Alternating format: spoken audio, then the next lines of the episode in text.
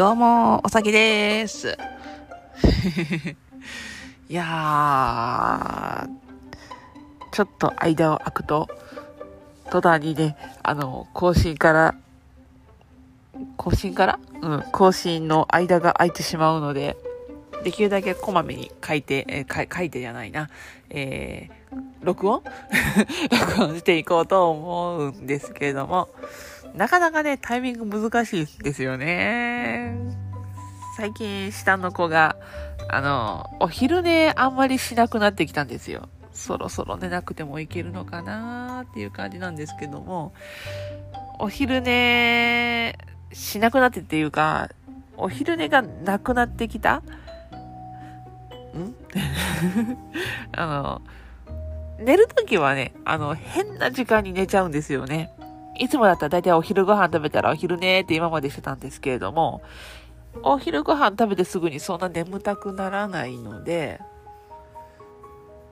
ずっと家、休みの日とかはもう、もっと遊ぶ言うて遊んでて、で、大体5時とか6時とかのややこしい時間に眠たくなってしまって、で、その変な時間に寝てしまうと、夜寝ない。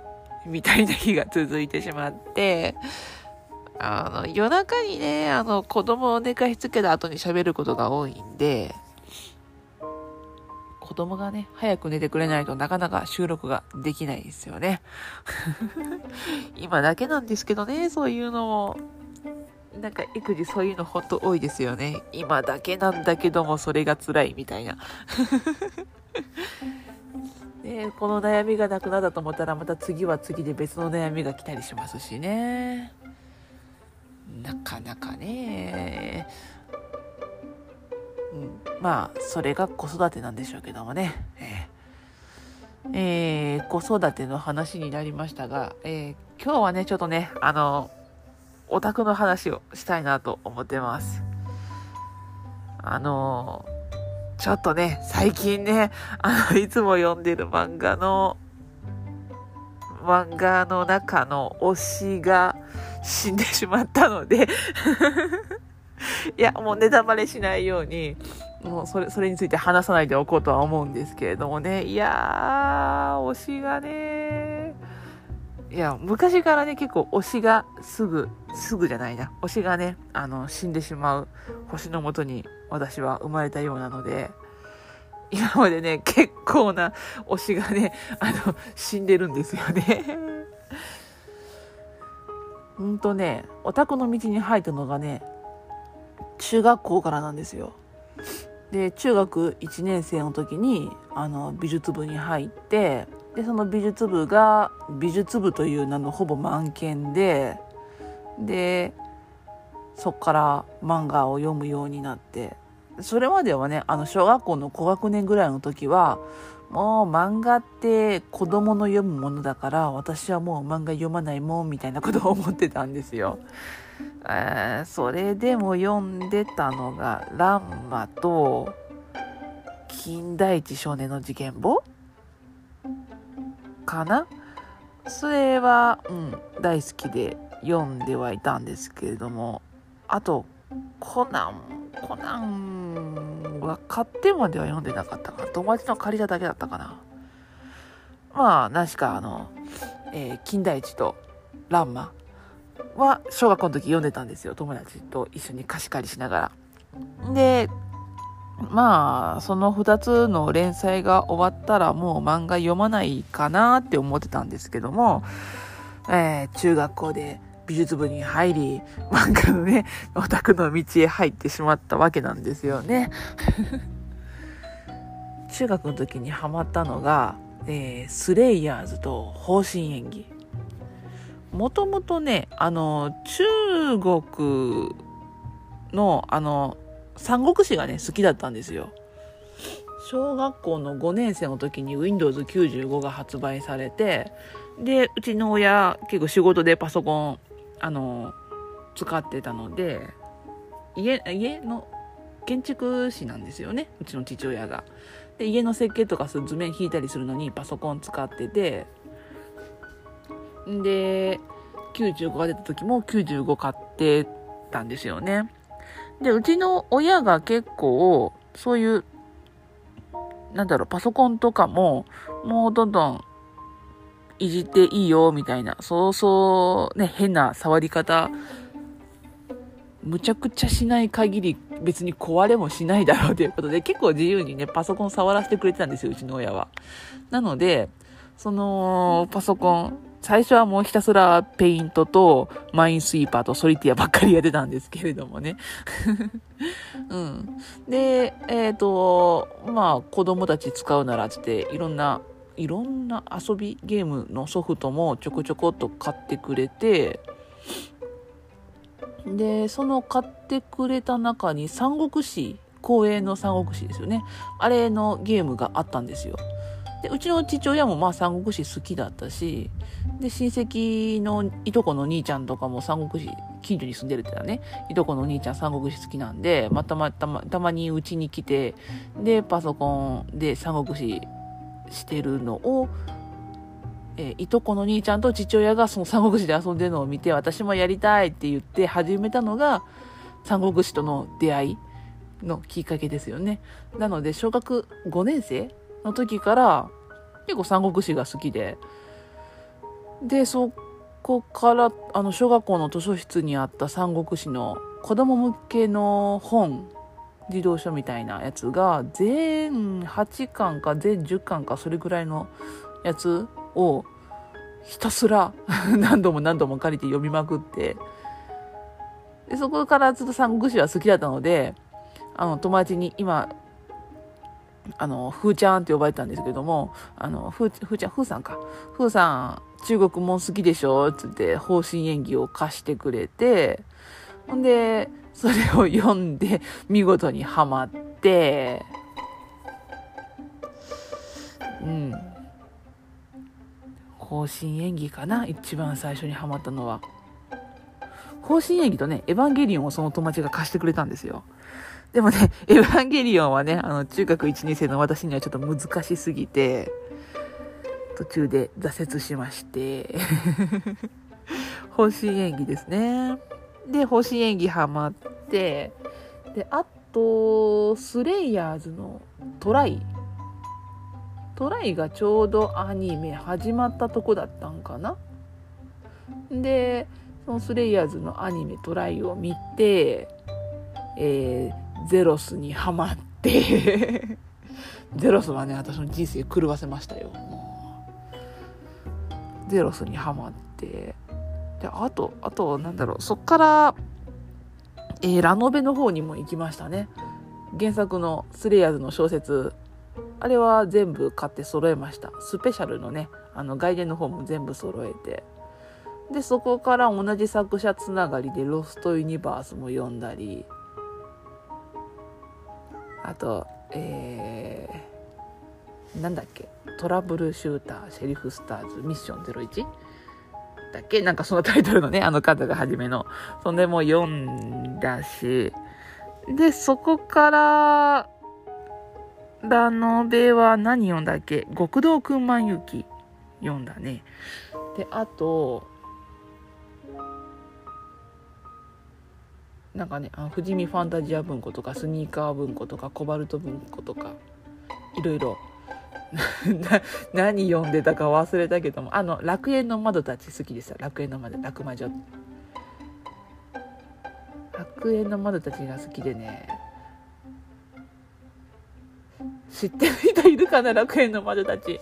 面白いんですよ。木川さとみさんかな？っていう方が書いてて。もう登場人物全部好きあれは。うん素晴らしい。うん。えー、それとあとえー、えー、小説何読んでた？いっぱい読んでたはずなのにな。ああダメだ。出てこない。あれ？いっぱい読んだのにな。おかしいな。あーザザとか、えー、星の大地。佐伯忍の星の大地。読んだかな？あ、ダメだ。ラノベいっぱい読むのに忘れてるな。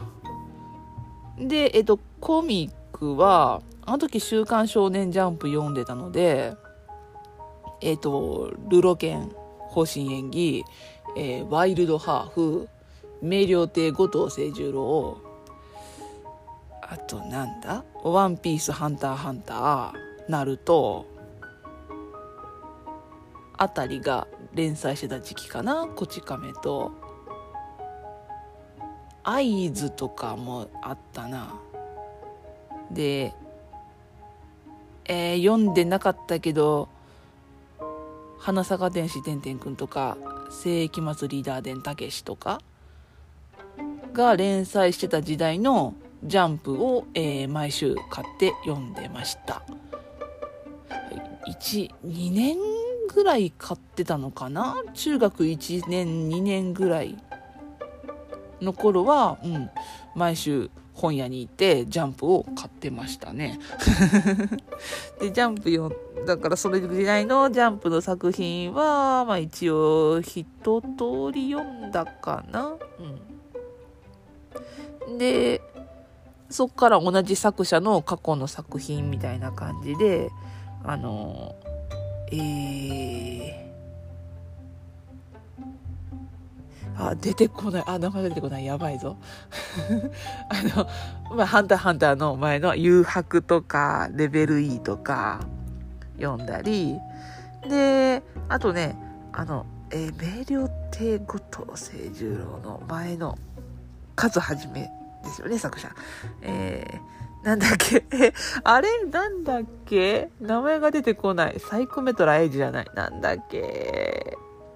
なんかね、あの、記記憶を消す男の人の話。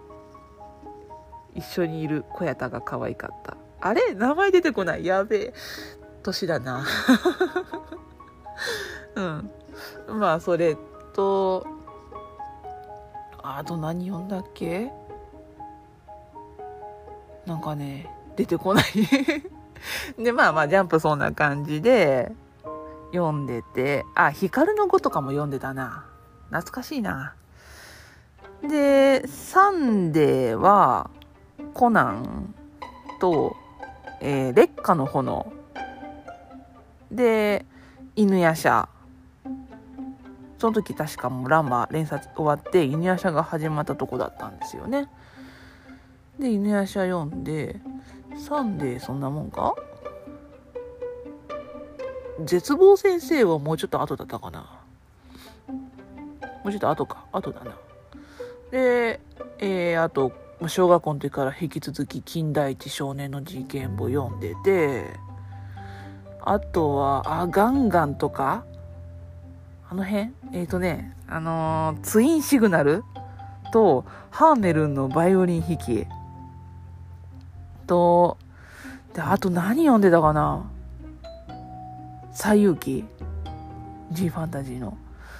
西遊記とマホラバ。あ G ファンタジーって私雑誌買ってたような気がするぞ。買ってたような気がするけども何を読んでたかが思い出せない。やべえやべえ。なんかねいっぱい読んでた気がするのに思い出せない。まあね、あの、その時代は結構ね、読んでたんですよ。あの友達もみんな漫画読んでたし、で、そのラノベとかも読んでたので、まあお互い貸し借りしながら、私このシリーズ買っていくから、あなたそっちのシリーズ買ってね、みたいな感じで分担して、で、結構な量の漫画読んでましたね。うん。今日は、あの、ジャンプ系のコミックの発売日だから、私ちょっと本屋行ってくるわ、みたいな感じで。あの、本屋に行ったらなんかね、あの、発売日、漫画の発売日書いてあるチチラシじゃないな、紙がね、あの、壁に貼ってあるんですよ。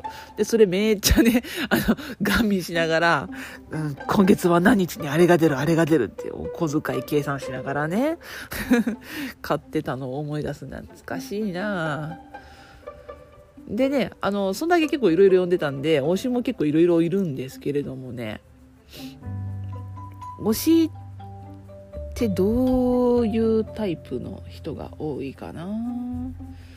あのねあの一番最初にオタクとしてそのキャラにのめり込んだのがあのスレイヤーズのゼロスなんですよ。そっからねあの生態が石田明のキャラは大体、うん、ハマる率が高いというのとあとはなんかニコニコしてていじられキャラででも強いみたいなそういう人結構好きになる影響ね、うん、ゼロスに影響されて好きになることが多いかな。とあとね結構なんかヒルアンドン的なキャラ。ああそれもゼロスにつながるか。なんかね普段ヘラヘラしてるんだけども。うん実は強いとか実は頭いいとか。うーん。惜しいな。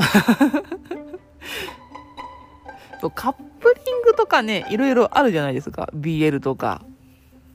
あるんですけどもねどうもねあの BL はね苦手なんですよ。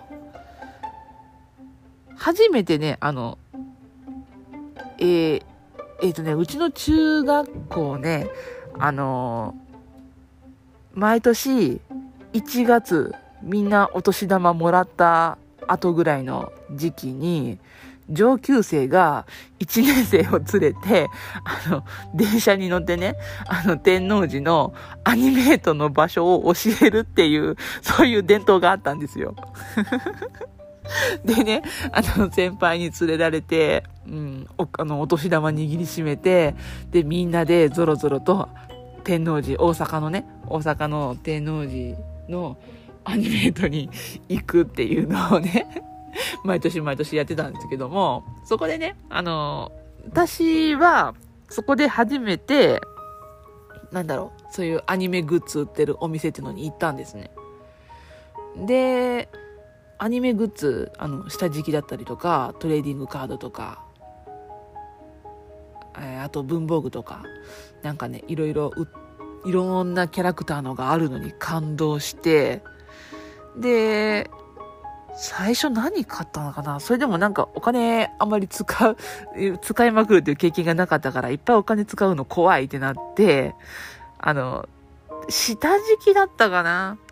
あの、ゼロスの、スレイヤーズのゼロスの下敷きを確か買ったような気がする。で、その下敷き買って、で、あの、他の友達とか先輩とかがまだ中でお店見てるから、あの、アニメートの外、ベンチがあって、そこでベンチに座りながら、いやー、下敷き買っちゃったみたいな感じでね、あの、うん、一緒に外に出てた友達と話してたら、あの、同級生でね、あの、同人誌を買ってきた子がいたんですよ。で、その子はお姉ちゃんがいたので、で、お姉ちゃんもその同じ美術部だったから、同人誌の存在をその子は知ってたんですよね。で、同人誌買っちゃったって言って出てきて、で、え何それ何それって見たら、あの、それが私と同人誌の初めての出会いだったんですよ。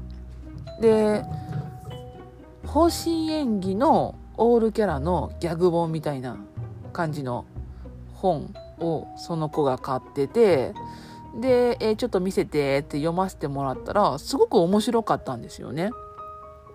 で、同人誌とは何かを全く知らなかったんですけれども、まあ、とりあえず、あの、本来の作者、藤流じゃない人が書いてる方針演技のお話を、方針のお話、ん？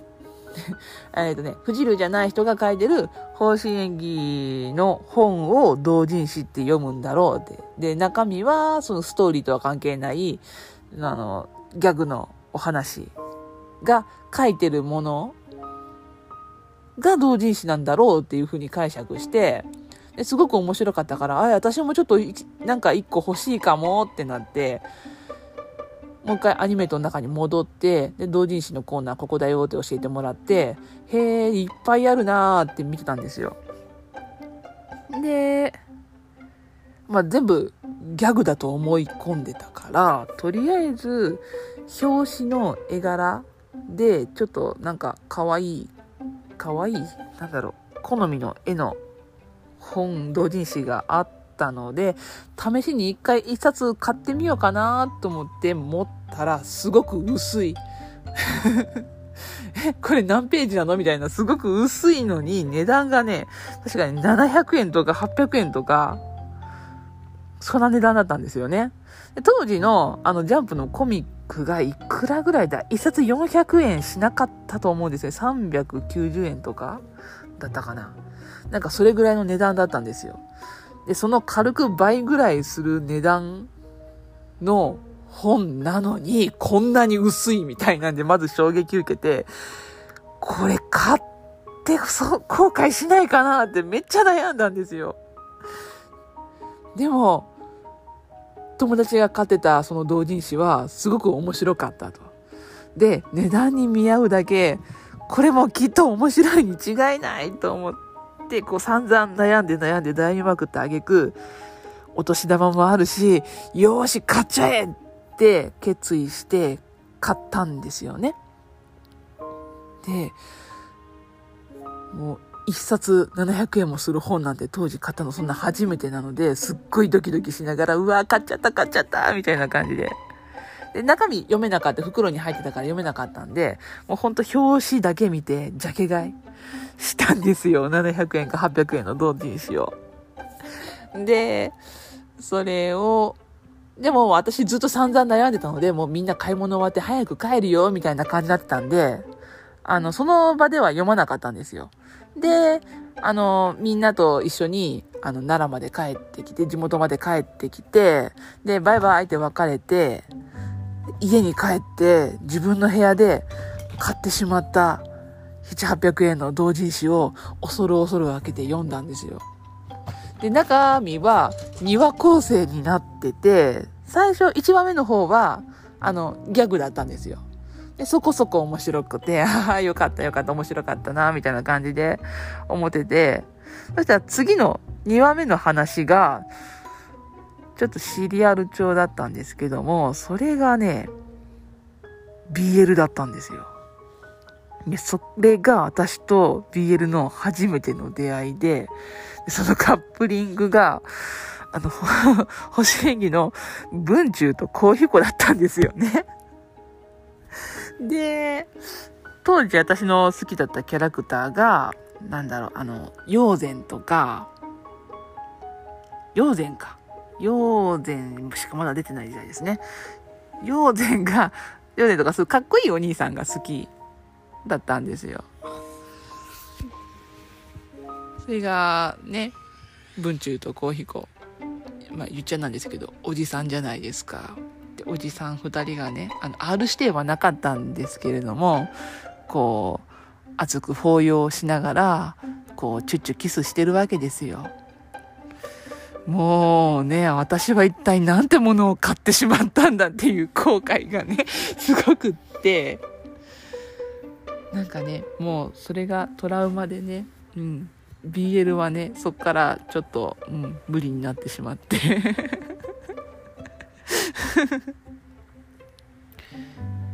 いやー、衝撃でしたね。初めて散々悩んで悩んで、で、自分の中ではこう、清水の舞台から飛び降りるような感じで、初めて買った同人誌が、そんな感じでね。